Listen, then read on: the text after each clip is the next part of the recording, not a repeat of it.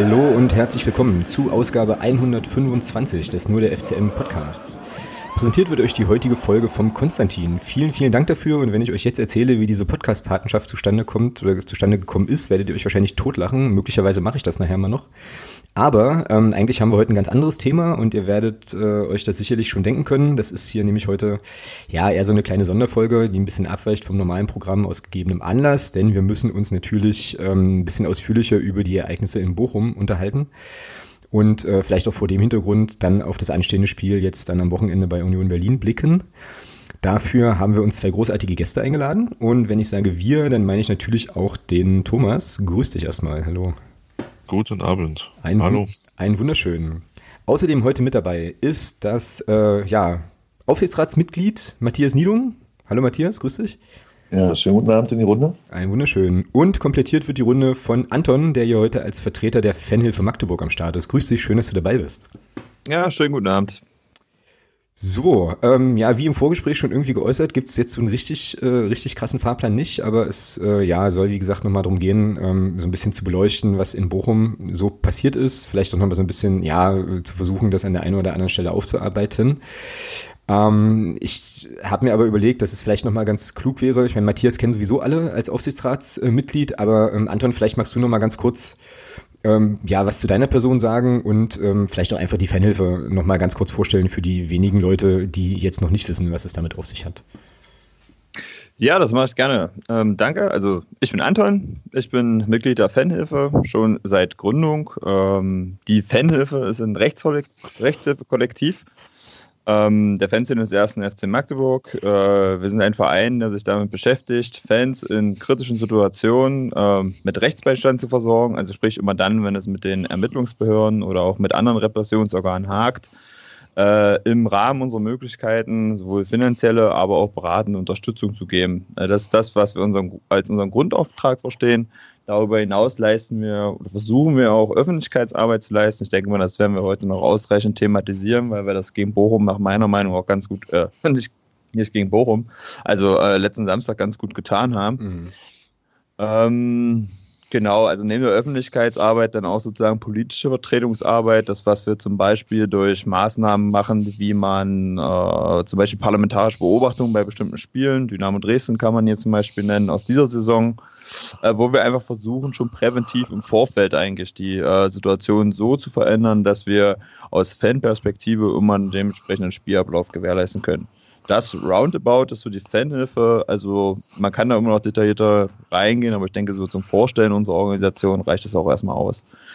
Genau, und ansonsten äh, kann man sich ja auch online äh, nochmal so ein bisschen informieren über euch. Ich werde das natürlich auch verlinken. Man findet euch auch im Stadion, ähm, also zumindest jetzt neu hinter der Südtribüne ähm, äh, und kann da mit euch auch ins Gespräch kommen. Und was man vielleicht nochmal sagen muss, ich weiß jetzt gar nicht, ob du es gesagt hast, aber das ist halt schon alles Ehrenamt, ne? Also, ja, ja, genau. Also man muss halt immer so ein bisschen, ne, wir hatten das im Vorgespräch schon mal thematisiert, wenn wir gebeten werden, juristische Einordnungen oder sowas vorzunehmen, dann müssen wir, da bin ich immer sehr vorsichtig, einfach weil wir natürlich, wenn das solche Ereignisse wie zum Beispiel am Samstag für eine ordentliche juristische Aufarbeitung, ja, wir sind ja nicht die Gewerkschaft der Polizei, die da sozusagen immer aus der hohlen Hand einfach äh, was preisgibt, sondern wir müssen natürlich auch gucken, dass wir da erstmal über gesicherte Informationen arbeiten und wie gesagt, wir sind ehrenamtlich. Äh, wir arbeiten natürlich auch mit Anwälten zusammen, verschiedensten Anwälten, also Strafanwälten, Verwaltungsanwälten, äh, Verwaltungsrecht. Aber schlussendlich ist das sozusagen ein Konglomerat von Leuten, die das einfach in ihrer Freizeit tun. Aber ich denke, dafür haben wir eigentlich doch relativ professionelle Strukturen. Mhm, ja, Würde ich behaupten. Denke ich auch und du hast es ja auch schon angedeutet ähm, und ich kann das nochmal unterstützen, unterstützen auch. Äh, ich fand auch, dass ihr da am Samstag in Bochum äh, echt überragende Arbeit geleistet habt und ähm, auch, glaube ich, mit eurem Agieren und auch eurem Kommunizieren deutlich dazu beigetragen habt, dass da nicht ja, dass das nicht nur irgendwie so ein bisschen aus dem Ruder gelaufen ist, weil das Potenzial da irgendwie durchaus da war. Also das äh, würde ich definitiv so stützen und an der Stelle auch nochmal ein großes, großes Dankeschön für euren Einsatz da. Also das war wichtig, das war richtig wichtig. Und ich glaube äh, auch, aber da reden wir, glaube ich, nachher nochmal so ein bisschen drüber, dass die Arbeit ja wahrscheinlich jetzt auch erst so richtig losgeht. Ne? Also das, was da war, war natürlich jetzt irgendwie, waren Sachen, die vor Ort passiert sind, aber ich denke mal, da wird jetzt im Nachgang auch noch einiges an, an äh, Beschäftigung auf euch zukommen, oder? Wie ist das gerade so aktuell?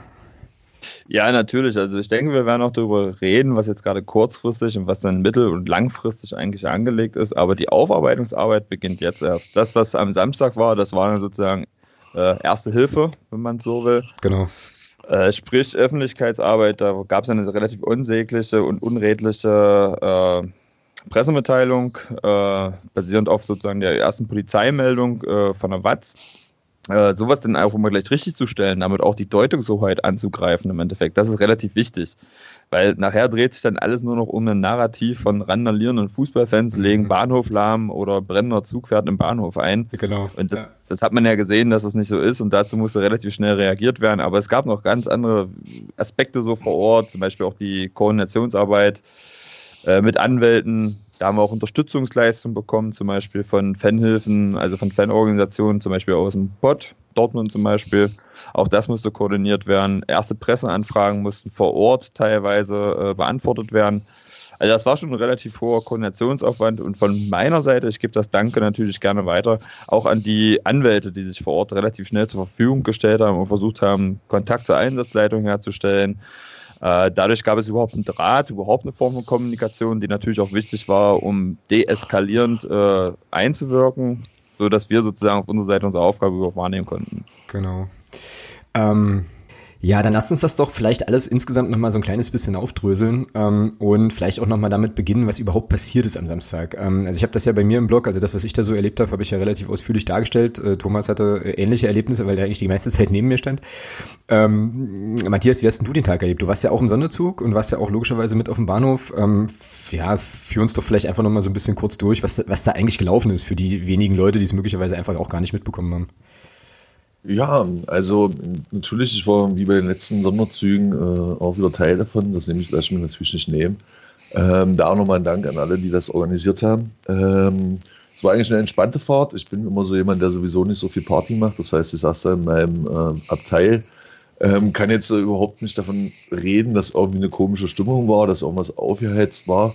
Ähm, aber ich kann sagen, das erste Mal, als wir in den Bahnhof eingefahren sind und neben uns eine Hundertschaft herlief, das, äh, man muss wissen, ich saß in dem ersten Waggon, der sozusagen ja am weitesten entfernt von diesem Ausgang da war, brannte da so eine Hundertschaft nebenher. Und das ist natürlich schon ein komisches ähm, ja, Signal, würde ich jetzt sagen, so wenn man da irgendwie völlig froh ist, ähm, da zum Spiel zu fahren. Und ähm, da habe ich schon das erste Mal quasi in der Kommunikation mit jemandem gesagt, äh, das riecht ja irgendwie nach Ärger. Da war schon so ein bisschen intuitiv irgendwie so das Gefühl, das wird hier nicht ganz so, wie ich es mir vorstelle. Mhm. Ja, und dann sind wir halt ausgestiegen. Und ich sag mal, die nächsten 20 Minuten kann man eigentlich so zusammenfassen, ähm, dass man irgendwie mehr oder weniger äh, zusammengedrängt wurde in Richtung Ausgang, aber man das Gefühl hatte, ähm, irgendwie man kommt vorne nicht raus. Ja. Also es war irgendwie, es ging nicht vorwärts, nicht zurück. Und ähm, als dann die Hundertschaft hinter mir immer mehr drängte und ich sozusagen auch merkte, äh, ich werde jetzt hier in eine Situation gebracht, die ich eigentlich nicht will. Also es fühlt sich irgendwie gerade nicht richtig an. Habe ich mich dann auch das erste Mal irgendwie als Aufsichtsrat des Vereins ähm, ähm, als er, zu erkennen gegeben und ähm, da auch versucht, dann in Kommunikation zu treten. Bei mir war das leider nicht so erfolgreich wie mit dem Anwalt ähm, oder wie mit oder wie für den Anwalt. Ähm, ich wurde mehr oder weniger, also ich kann da zwei Anekdoten erzählen, die zeigen, wie es denn doch, ja, wie sarkastisch das denn teilweise wurde. Also der Polizist neben mir meinte, ich solle doch bitte äh, mit dem Einsatzleiter sprechen. Als ich dann fragte, wo er ist, sagte er, er steht da drüben auf dem anderen Gleis. Jawohl. und die Frage denn, äh, wie ich denn zu dem komme, konnte er mir dann nicht beantworten und meinte, dann gehen Sie doch mal nach vorne und lassen Sie sich da mal, äh, fragen Sie doch da mal nach. Also ich sag getan, natürlich schon gemerkt, oh, hier muss irgendwie was geregelt werden. Man hat ja überhaupt nichts mitbekommen. Also nach vorne, dort äh, den eingesetzten Polizisten ebenfalls äh, mitgeteilt, dass ich Aufsichtsrat bin. Äh, ich glaube, der, der vor mir stand, hat das auch verstanden, hat dann irgendwie ähm, zumindest dafür gesorgt, dass ich äh, nach unten geführt wurde. Ähm, Im Übrigen genauso wie der Rest, ähm, wirklich ein bisschen eigenartig. Also zwei Polizisten jeweils, einer unterm linken, einer unterm rechten Arm, als könnte man nicht laufen. Mhm. Ähm, ja. Dann eben zu zweit, irgendwie im Fünf-Minuten-Takt. Und ja, dann wurde ich halt runtergeführt, wurde halt genauso wie auch unser Fanbeauftragter da an die Wand gestellt und eben intensiv ab äh, getastet. Und dann hatte ich da nochmal versucht, mein Anliegen äh, kundzutun. Da verwiesen die beiden Herren mich dann auf den ich denke jetzt mal, Vorgesetzten, den sie in ihrer, also in ihrer, in ihrer Gruppe da hatten. Und der war dann wirklich noch frecher. Also der fing dann halt an, mich dann halt mehr oder weniger zu beleidigen und zu meinen, ich wäre doch irgendwie offensichtlich zu doof, das zu verstehen. Mhm. Und in einem Überdruss ähm, passierte dann folgendes, dass neben mir halt ähm, jemand zu Boden gerungen wurde, ähm, der dann äh, aufstand mit einer Platzwunde und es war dann halt auch ein Blutfleck. Da war auch äh, der Micha von der Fanhilfe stand neben mir, wir waren beide total fassungslos. Ja, und dann ähm, sind wir dann halt in diesen anderen Bereich gekommen, der dann sozusagen hinter den Kontrollen war. Ähm, und wo man den gesehen hat, wusste man, okay, das kann ja kein Zufall sein. Also, wenn da irgendwie 100 Polizeiautos aneinander sind, äh, man merkt, irgendwie ist alles abgegrenzt und ähm, da war mir dann schon klar, okay, das wird heute aufgrund der Gespräche mit der Polizei, äh, die ich dann da hatte und eben den Eindrücken da draußen, wusste ich, okay, das wird hier heute nichts. Mathematische Kenntnisse kommen noch dazu. und dass ich ja mitbekommen habe, ähm, dass das immer zu zweit äh, und dann noch relativ langwierig war und ich draußen gesehen hatte, wir sind 70 äh, und 630 stehen da oben und ich glaube, es war so um, ich will nicht lügen, 11.30 Uhr oder sowas. Äh, da war dann halt irgendwie klar, das wird hier heute nichts mehr. Mhm. Aber skurril war natürlich in der Zeit, die ich dann draußen stand, ähm, dass die Angst offensichtlich dann doch nicht so groß gewesen sein muss, weil wer ähm, darauf geachtet hat, das waren beide oder die Läden, die da waren, komplett ähm, zugänglich. Ja. Ähm, es war dann nachher auch so, ich, es müssen dann irgendwann Züge gekommen sein, dass halt auch normal Reisende durch unsere Masse durchlaufen sind. Also das Bild, was man da offensichtlich dann ähm, oder, oder was man da eben verhindern wollte, das scheint auch nicht komplett gewesen zu sein. Mhm. So, dann stand ich halt da, ein paar Gespräche geführt und dann ähm, auf dem Rückweg durfte ich dann nochmal mit dem Einsatzleiter sprechen, habe ihm meinen Unmut kundgetan.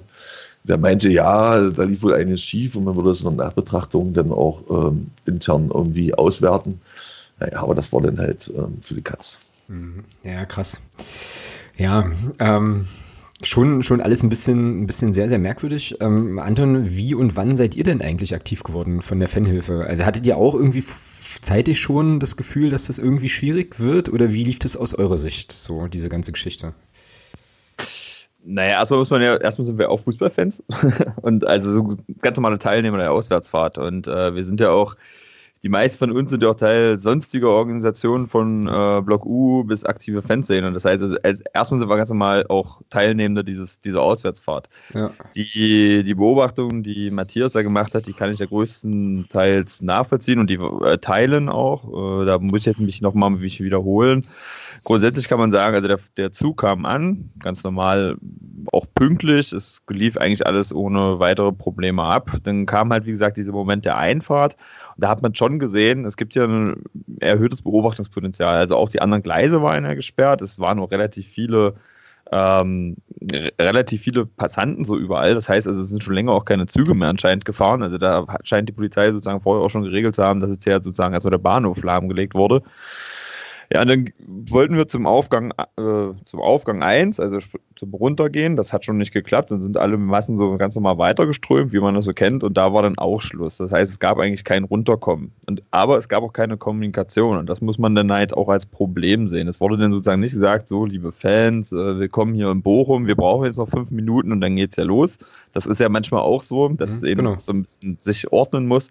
Sowas gab es dann in dem Moment nicht. Es gab also keine Kommunikation. Und das war so der Moment, wo wir dann relativ schnell gecheckt haben, okay, wir müssen uns jetzt hier organisieren. Wir haben dann halt über unsere Kanäle, halt über WhatsApp-Gruppen und Signal, wie wir dann halt kommunizieren untereinander, Fanhilfe, haben wir relativ schnell versucht, unseren Apparat nach oben zu fahren. So mhm. könnte man sagen. Das heißt also, Kommunikation, Einsatzleitung identifizieren, Rechtsverstöße äh, dokumentieren, die wir feststellen, dann andere anhalten, auch natürlich eine gewisse Ruhe zu bewahren und erstmal versuchen, die Situation zu klären. Aber da muss man auch ganz klar sagen, wir sind ja dann sozusagen nicht die, die Führung in so einer Situation. Ne? Also wir sind dann auch erstmal sozusagen alleine dieser Situation.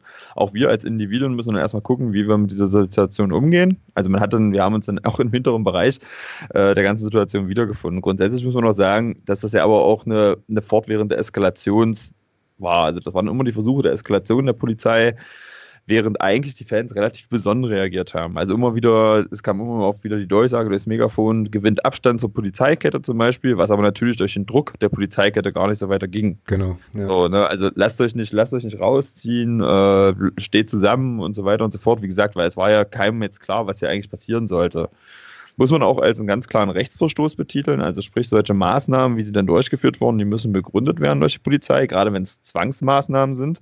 Und zum Beispiel, wenn jemand gegriffen wird und reingezogen wird und dann abgeführt wird, ist es eine Zwangsmaßnahme und die muss begründet werden. Zumindest muss es für sowas auch eine Vorwarnung geben in dem Moment. Das gab es eigentlich alles nicht.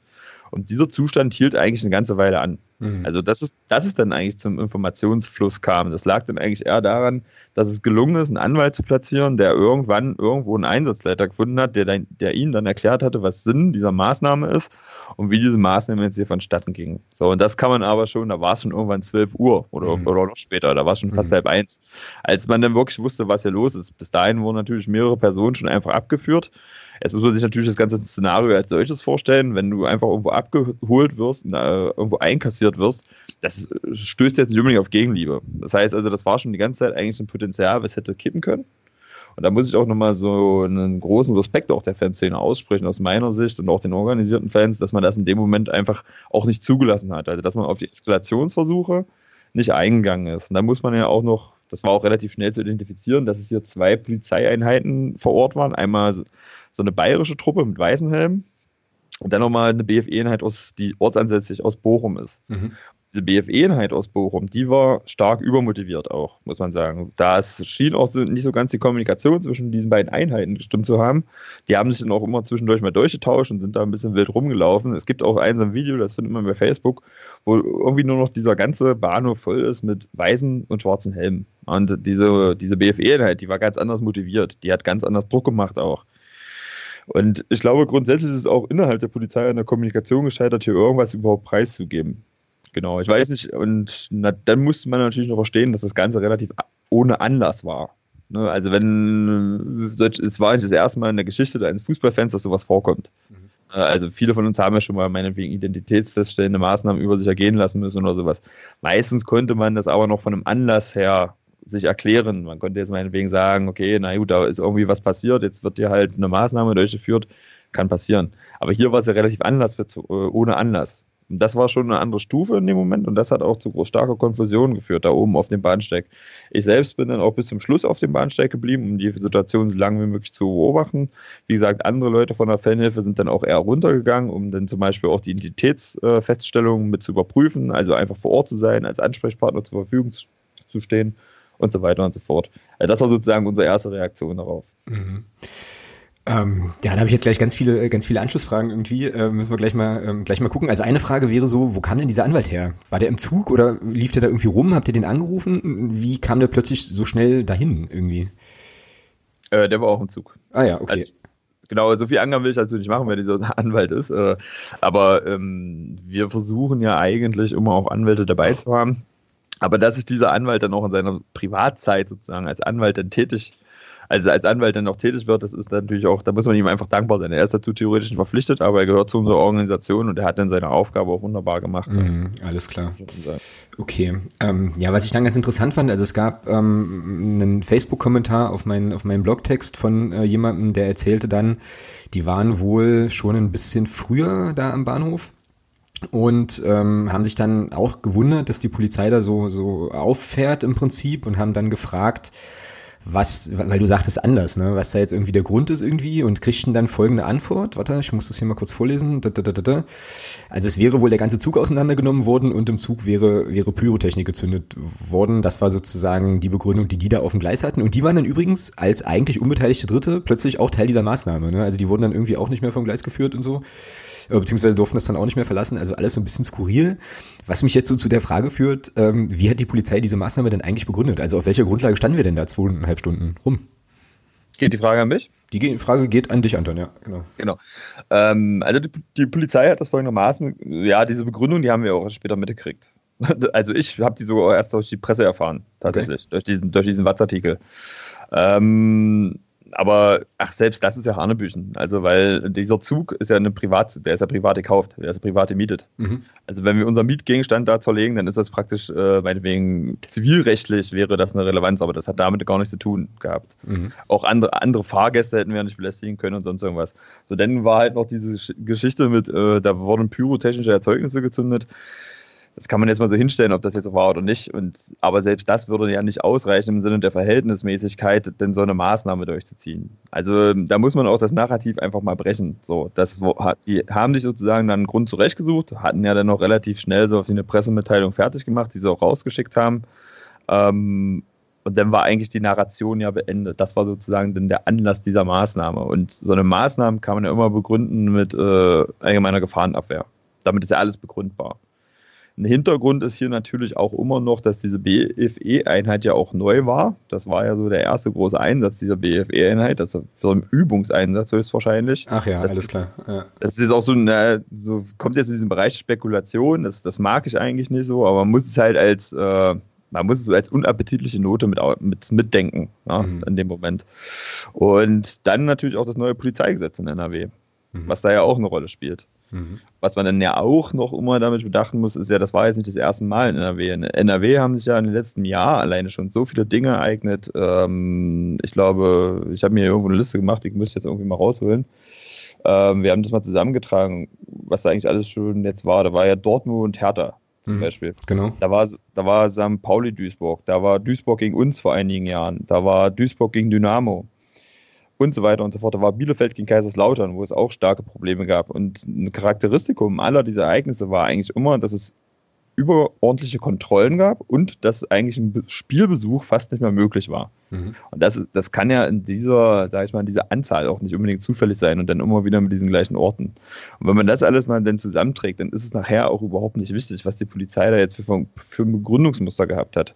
In der juristischen Auswertung wird das irgendwann wichtig sein. Weil man fragen muss, okay, was ist hier der Grundsatz der Verhältnismäßigkeit? Ist der gewahrt geblieben? Nach unserer Meinung ganz klar nein. Mhm. Weil man kann halt nicht 750 Personen wegen dem Verdacht auf meinetwegen eines pyrotechnischen Erzeugnisses untersuchen. Das ist eben die Verhältnismäßigkeit nicht mehr gewahrt. Aber man muss auch eigentlich die Geschichte gar nicht aus dem Blickwinkel betrachten, nach meiner Meinung. Man muss sich, ob das nun gezündet wurde oder nicht, na, dann gibt es eben Kameras, da gibt es die Möglichkeit, wenn man da jetzt gesagt hat, okay, man hat einen Verdächtigen, dann hätte man den rausgezogen, man hätte irgendeine Maßnahme hätte er machen können. So. Aber was war denn jetzt überhaupt Versuch dieser Sache? Zwei, und dann, bevor ich mich jetzt hier um äh, so den Mund fusselig rede, wir haben ja auch noch andere, die äh, bestimmt gute fundierte Aussagen treffen können, dann muss man sich natürlich am Ende des Tages auch fragen, es wurde ja auch nichts gefunden. Mhm, so. Genau. Und also praktisch äh, Sinn der Maßnahme gleich null, aber du hast natürlich 50 neue Anzeigen. Mhm. So. Und das, das ist auch das muss man natürlich rechtlich irgendwann mal in Frage stellen. Das heißt also, wenn innerhalb so einer Maßnahme haben so viele Personen Widerstandsanzeigen bekommen, zum Beispiel, ja, oder auch eventuell Beleidigung. Ne, da könnte man auch sagen, okay, das kann mal passieren im Eifer des Gefechts. Aber wann kann ich sozusagen eine solche unverhältnismäßige Maßnahme durchführen und was ist dann eigentlich so, als Früchte dieser Maßnahme kommen dann eigentlich nur neue Anzeigen aufgrund dieser Maßnahme bei rum. Mhm. Und da muss man eigentlich am Ende gar nicht mehr nach dem Ursprung fragen. Und jetzt nochmal zur konkreten Situation am Samstag. Wie, gesagt, wie ich schon gesagt hatte, wir hatten eigentlich keine Kenntnis, was jetzt der genaue Anlass ist. Man hat auch relativ schnell gemerkt, dass es gar keinen Anlass gibt. Also man hätte jetzt auch daher nichts machen können. Das hätte die Maßnahme auf keinen Fall beendet. Mhm. Okay. Äh, dann, also okay, ich habe jetzt verstanden, dass das, also was oder andersrum, was jetzt bei mir ankam oder ankommt, ist, dass ähm, auch, also muss man überspitzt auszudrücken, ähm, wenn jetzt dieser Zug einfach, also wenn sich alle in ihr Abteil gesetzt hätten und äh, hätten sich nett unterhalten, keiner wäre draußen rumgelaufen, niemand hätte einen Tropfen Alkohol getrunken, alles wäre cool gewesen, wäre diese Maßnahme wahrscheinlich trotzdem passiert. Vielleicht, eventuell, oder? Ist jetzt natürlich ein bisschen, äh, so ein bisschen äh, Aluhut-mäßig oder so, aber ähm, also quasi, die, du sagst es ja auch so, also die Verhältnismäßigkeit war ja, war ja gar nicht vorhanden, ne, irgendwie.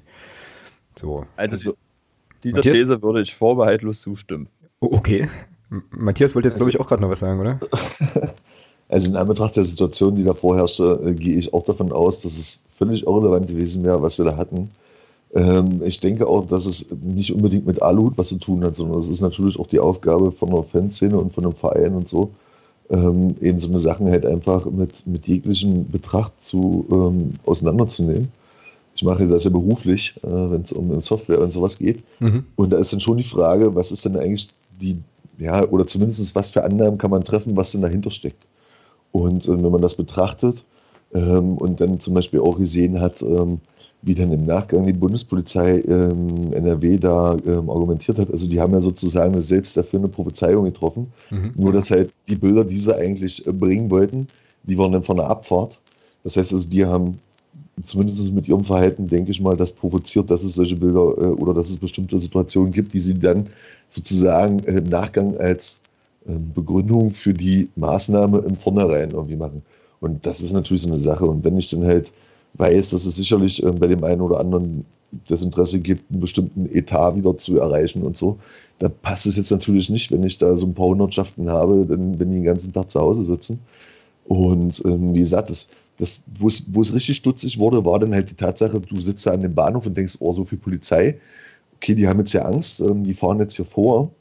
Aber was mich erschrocken hat, war vielmehr die Tatsache, als wir zum Stadion kamen und das Bild genau ein gleiches war. Also man hat ja nicht das Gefühl, dass jetzt irgendwie aufgrund einer Gefahrensituation die Einsatzkräfte zusammengezogen wurden, sondern äh, das sah ja am Stadion genauso aus.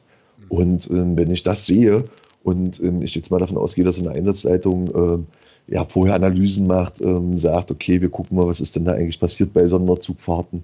Die waren bisher alle störungsfrei. Ähm, wie haben sich die Fans zuletzt verhalten?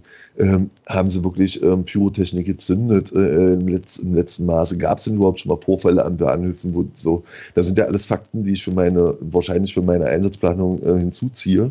Und auf Basis derer schon dieses Potenzial davor zu halten, da hätte ich schon gewagt, dass man da jetzt sagt, okay, da gab es jetzt irgendwo einen Anlass und darum waren die halt alle da, sondern die waren vorher da und haben offensichtlich irgendwo einen Anlass gehabt, äh, wurde ihnen zugetragen.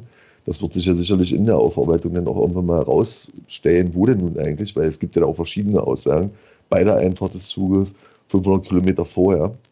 Ähm, man findet da ja nicht wirklich was Konkretes. Mhm. Und ähm, ich denke mal, das ist halt so die Aufgabe. Und dann halt natürlich darauf die Aufgabe zu lernen. Ja? Also gerade für die, die betroffen sind.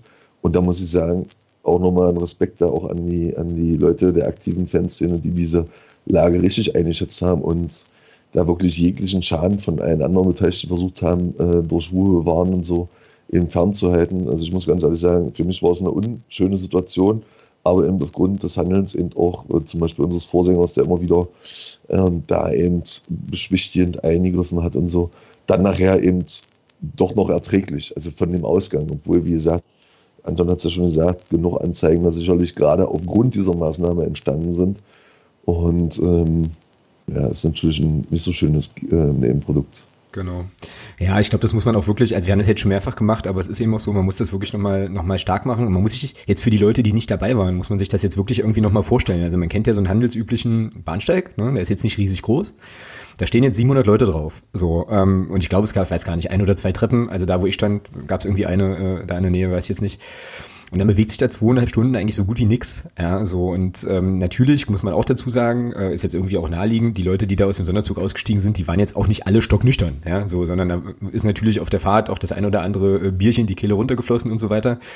Und dann aber trotzdem, ja, wie ihr es jetzt auch schon gesagt habt, da ja mehr oder weniger die Ruhe zu bewahren. Natürlich gab es so ein bisschen äh, ja so Wortgefechte und auch die eine oder andere Rangelei irgendwie, glaube ich. Ähm, ist, also muss man äh, absolut Respekt, ne? Und das ist im Prinzip genau das gegenteilige Bild von dem, was die Polizei ja eigentlich kommuniziert hat. So, also das, was die da erzählt haben, auch irgendwie in diesen ganzen Pressemeldungen, die es dann da gab, da musste man ja denken, ich wurde auch angesprochen ne, von, von Kollegen, Kolleginnen, da musste man ja denken, wir haben da alles auseinandergenommen. So, ja. Also das ist schon, das ist schon spannend, was sie da irgendwie für Narrativ machen äh, oder, oder drehen. Und was ich dann vor allem noch interessant fand, war, als wir am Stadion ankamen, gab es ja keinerlei Kontrollen. Ja? Also wir sind ja da ganz normal dann reinmarschiert irgendwie. Und das hat dann für mich zum Beispiel zu der Situation am Bahnhof gar nicht mehr gepasst, so, weil ich dann so dachte, naja, also wenn wir jetzt alle so wahnsinnig gefährlich sind, dann müssten die uns doch jetzt eigentlich auch am Stadion halt nochmal komplett checken. Ähm, oder ist das irgendwie erklärbar, Anton, dass die uns da einfach haben reinmarschieren lassen, weil sie wahrscheinlich weniger, also dann doch ein bisschen deeskalieren wollten oder so? Also wie erklärst du dir das?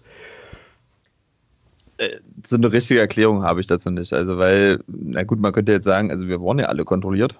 Ja, wie, soll, wie, sollten wir uns jetzt, wie sollten wir uns jetzt noch mit irgendwas ausstatten, was nicht ins Stadion darf? Äh, außer vielleicht, äh, weiß ich, irgendwelche Plastikflaschen von diesen komischen, äh, von diesen Bars und, oder von diesen Ditsche oder was das da war, wo wir da noch was essen, zu essen kaufen konnten. Also ich glaube, grundsätzlich war das dann so ein, ja, jetzt könnte man, also ich, mich, ich verweigere mich da jetzt zu sagen, das war ein Entgegenkommen, also dieses Wort möchte ich in dem Zusammenhang einfach nicht in den Mund nehmen. Ich denke, es war einfach so eine, man hat dann gesehen, okay, wir haben jetzt hier Druck aufgebaut und jetzt ist der Druck auf dem Kessel und jetzt lassen wir die einfach reinlaufen, weil im Endeffekt war ja dann im Stadion noch alles zu, alle Rolllehnen war runter äh, da hat man uns ja auch unter Kontrolle. Da hat man uns auch erstmal weg von der Straße sozusagen. Mhm. Also ich glaube schon, dass sie dann einfach froh waren, okay, wir haben jetzt Druck draufgebracht, jetzt können die da ins Stadion rennen und die letzten 20 Minuten sich noch ein bisschen selbst feiern. Also ich sehe das jetzt nicht, also als Entgegenkommen würde ich das jetzt nicht bezeichnen und es, es führt natürlich aber die Maßnahmen so ein bisschen ad absurdum. Also man ja, muss genau. dann schon fragen, also wenn, da, wenn wir praktisch alle so wie Gefährder und Gefährderinnen gewirkt haben, man darf immer nicht vergessen, was das auch für eine soziale Zusammensetzung da war in diesem Sonderzug. Ähm, also dann, dann verstehe ich natürlich das auch nicht so richtig. Ich habe mich dann, wir könnten das annehmen. Es ist gut, dass wir dann alle ins Stadion gekommen sind und die letzten 20 Minuten dieses Fußballspiels genießen durften. Aber am Ende, am Ende des Tages. Genuss gesprochen. am, Ende, am Ende des Tages bleibe ich natürlich dabei, als Entgegenkommen oder ähnliches kann ich das nicht bewerten. Ja, richtig. Also, also ich muss da ja Anton widersprechen. Also im Stadion neben mir, da standen Leute mit Bierbüchsen. Ähm, wo ich dann dachte, okay, das könnte jetzt bei dem Spielstand, bei dem, was zu erwarten ist, bei dem, was passiert war, äh, doch dazu führen, dass vielleicht bei dem einen oder anderen die Sicherheit, äh, Sicherung durchbrennt. Gott sei Dank auch nicht passiert, weil ich denke, das wäre dann der nächste Anlass gewesen, dass die Sache eskaliert. Und ähm, ich denke, man hat selbst nach der Frustration an diesem ganzen Tag, also es war ja einfach ein Tag zum äh, ins Gat drücken, äh, selbst die Ankunft in Magdeburg, obwohl da auch Polizei aufgefahren wurde, ähm, war total entspannt. Und äh, wie gesagt, das hat halt alles nicht zu dem gepasst, was wir da irgendwie drei Stunden äh, in Bochum auf dem äh, Bahnhof eben miterleben durften. Ja. Und ja. ja. Ja, genau, also alles, äh, alles ganz, ganz merkwürdig. Ähm, ich würde ganz gern nochmal zurückkommen auf äh, immer noch auf den Bahnsteig und auf die Situation dort. Ähm, Anton, du hast vorhin gesagt, dass ähm, dann auch andere Fanhilfen aktiv geworden sind. Wie lief das denn eigentlich ab? Also ich habe irgendwie gelesen, Fanhilfe Dortmund, hast du, glaube ich, vorhin auch gesagt, die dann versucht haben, da noch was zu, zu deichseln. Das verweist jetzt für mich darauf, dass ihr mit den Kolleginnen und Kollegen auch ganz gut vernetzt seid. Also vielleicht kannst du dazu einfach nochmal kurz was sagen, wie das lief. Irgendwie. Na, grundsätzlich sind wir vernetzt als Fanhilfen. Ähm, ich weiß nicht, wie tief wir da jetzt, jetzt, ins Thema einsteigen wollen, also dieser Fanhilfearbeit. Ähm, wir sind bundesweit vernetzt, zumindest die, die an der Vernetzung teilnehmen und die Standorte, die über so etwas wie Fanhilfen, also die heißen dann natürlich immer mal irgendwo anders, die heißen dann, was weiß ich, braun-weiße Hilfe oder sonst irgendwie äh, schwarz-gelbe Hilfe, zum Beispiel in Dresden aber grundsätzlich sind wir vernetzt, weil wir genau diese Arbeit ja nicht alleine leisten können. Also das, was wir uns da so ein bisschen auf die Fahnen schreiben, das ist schon wirklich eine hochkomplexe Arbeit. Und das funktioniert eben, das geht ja auch über die Bewertung zum Beispiel neuer juristischer Maßnahmen, wie zum Beispiel die Polizeigesetze. Sowas können wir ja nicht nur standortgebunden lösen. Ne? Also sprich, wenn wir jetzt zum Beispiel, es gibt da ja auch eine interessante Geschichte mit diesem äh, Beschluss äh, vor Verfassungsgericht, dass zum Beispiel die Kennzeichnungspflicht in Sachsen-Anhalt äh, jetzt durchgesetzt ist, also dass sie rechtlich ist. Und das bedeutet eigentlich praktisch jetzt, ist spannend, dass wenn unsere Einheiten, also sachsen-anhaltinische Einheiten jetzt rausfahren in andere Bundesländer, dass sie dort gekennzeichnet müssen gekennzeichnet sein müssen. Und das ist natürlich etwas, wenn, das können wir jetzt sozusagen über Vernetzung, wenn wir jetzt sagen, okay, in Rostock, da waren sachsen-anhaltinische Einheiten, dann können die zum Beispiel gucken, ob dort Rechtsverstöße vorliegen ähm, und können dann zum Beispiel mit uns in Kommunikation treten. Aber wenn es auch darum geht, parlamentarische Anfragen zu stellen oder sonst irgendwas, auch wir haben schon in NRW damals zum Duisburg-Spiel parlamentarische Anfragen über diese Kontakte gestellt. So, und genauso hat das ja Dynamo Dresden auch hier bei uns gemacht. Also da helfen wir uns schon. Es gibt da jetzt auch seit diesem Jahr den Beschluss, einen Dachverband aller Fanhilfen zu gründen. Halte ich auch für ein spannendes Projekt, weil es gibt die Notwendigkeit ist da, auch eine professionellere Arbeit. Öffentlichkeitsarbeit will ich dir zum Beispiel nennen ähm, sowas zu machen, Bildungsarbeit, also sprich, was tue ich mal, wenn es brennt? Das ist eben auch nicht so ganz unwichtig, dass ich als betroffene Person immer weiß, okay, was kann ich jetzt eigentlich noch tun? Und das braucht auch eine professionelle Bildungsarbeit. Das macht man auch nicht so nebenbei. Ja, und das zu koordinieren, das gegenseitig zu befruchten, dazu sind wir praktisch miteinander vernetzt. Und jetzt konkret zu Samstag. Äh, es gab das, äh, da muss ich jetzt meine Unkenntnis auch preisgeben, weil ich habe das vorhin nochmal nachgefragt, habe da aber ich nochmal eine Antwort erhalten. Also es gab auf jeden Fall das Angebot äh, aus Dortmund, Anwälte zur Verfügung zu stellen, für die, die inhaftiert wurden. Also es wurden ja einige zur Wache gebracht, also die nicht nur erkennungsdienstlich behandelt wurden, sondern es wurden auch welche auf die Wache verbracht. Und da hatten wir dann keinen Zugriff mehr drauf, äh, für die sozusagen Anwälte zur Verfügung zu stellen. Wir haben dann das dann auch telefonisch kommuniziert, haben, glaube ich, die Nummern weitergeleitet. Aber äh, ob das jetzt nachgefragt wurde, tatsächlich in einem konkreten Fall konnte ich bis jetzt noch nicht eruieren. Aber ich habe mich trotzdem gefreut, dass dieses Angebot überhaupt da war. Ja, definitiv. Auch da kann man vielleicht nochmal so ein bisschen äh, das Thema Solidarität generell irgendwie aufmachen. Das war nämlich, also trotz der ganzen Beschissenheit der Dinge an diesem Tag auch eine Sache, die mich dann nachhaltig nochmal noch mal beeindruckt hat. Also zum einen eben, dass dann äh, eure Kolleginnen und Kollegen da aus Dortmund zum, so ein Angebot gemacht haben und aber auch, dass dann eben die, die, die Clubfans, die im Stadion schon waren, die also mit dem Auto angereist waren, dass die sich ja auch solidarisch zeigten und dann zum Teil den Block verlassen haben, was glaube ich, wenn man den Augenzeugenberichten ähm, glauben darf, ähm, auch nicht ganz unproblematisch war. Also das fand die Polizei, glaube ich, auch nicht so sehr cool. Und ähm, es gab ja tatsächlich auch aus Bochum Solidaritätsbekundungen. Also ich habe ganz konkret ähm, von äh, einem Bochumer Fan tatsächlich ähm, ja eine kleine Geldspende für zwei Bier äh, bekommen, äh, verbunden mit der Nachricht, dass die sich auch sehr auf uns gefreut haben und es dann wohl so gewesen sein muss, dass zumindest in dem Blog, wo der Kollege stand, dann auch keinen Support gab, bis wir da waren irgendwie ähm, so und das war so eine Sache, wo ich dann so dachte, das ist schon, das hilft uns zwar jetzt in dem Moment nicht, aber irgendwie ist es schon auch ein gutes Gefühl, dann auch zu wissen, ähm, ja, dass man da eben entsprechend auch zusammensteht und sich da auch gegenseitig aufeinander verlassen kann. Also es war schon, schon eine sehr, sehr ordentliche Sache an der Stelle. Ähm, ist der Thomas eigentlich noch da oder äh, ist der schon eingeschlafen? Haben wir den schon tot gequatscht? Alles gut. Okay, du, du, du lauschst wahrscheinlich gespannt oder so, ne? Naja. Gut, ähm, hervorragend. Ähm, so, jetzt gucke ich gerade mal hier so ein bisschen durch. Wir hatten ja vorher so die eine oder andere Frage dann doch irgendwie vorbereitet. Ähm, Darf ich noch mal dazwischen grätschen? Na, gerne. Weil, weil ich fand die Worte ähm, gerade irgendwie ähm, ja, so, so wichtig. Ähm, weil es ist ja jetzt, das ist ja das Schöne, also, oder, oder anders gesagt, aus so einer Situation nehmen wir natürlich eine ganze Menge mit. Mhm. Ähm, was damals bei Union war, es hat dazu geführt, dass die Fanhilfe sich gegründet hat. Und jetzt nehmen wir halt auch mal das Gefühl, ist mal mitzubekommen, wie ist das eigentlich, wenn halt von Hören sagen man irgendwas hört und man, man sagt halt sofort, äh, das muss so sein. Und genau dieses Gefühl, dass man eben mitkriegt, okay, da sind noch ein paar andere, die sich zumindest Kopf um uns machen und eben sich dafür einsetzen, das muss halt auch die Basis sein für uns. Also gerade wir als FCM-Fans sollten da immer so ein Stück weit sensibel sein und nicht sagen, ach, jetzt ist das hier bei uns, äh, das ist mir egal, sondern ähm, die Fanhilfe und auch meine Person und auch viele andere, die versuchen halt eben auch sich für die, ähm, für die Gästefans eben immer wieder einzusetzen. Mhm, genau. Und das eben genau aus diesem Gedanken und dass das halt auch alle verinnerlichen, dass das nicht immer das sein muss, was man zuerst hört, ähm, was stimmt, sondern eben wirklich mal Kopf anschalten, gucken, eruieren und dann eben auch vielleicht genau die Zeichen zu geben, wenn eben mal irgendwo was ist, was eben nicht so klar ist. Mhm, absolut, ja. Genau. Ähm, ja, der Verein hat auch reagiert auf die ganze Geschichte. Da äh, können wir gleich nochmal drauf eingehen. Ich würde aber ganz gern, ähm, Anton, dich nochmal fragen. Ähm, du hast gesagt, es, gibt, es gab jetzt Anzeigen. Ähm, Matthias hat davon gesprochen, dass auch Leute tatsächlich körperlich zu Schaden gekommen sind. Ähm, welche Möglichkeiten stehen denn jetzt Clubfans eigentlich offen, ähm, die da irgendwie was erlitten haben? Was äh, kann man jetzt tun oder was könnt ihr vielleicht auch tun, um da irgendwie äh, ja auch Hilfe zu vermitteln? So.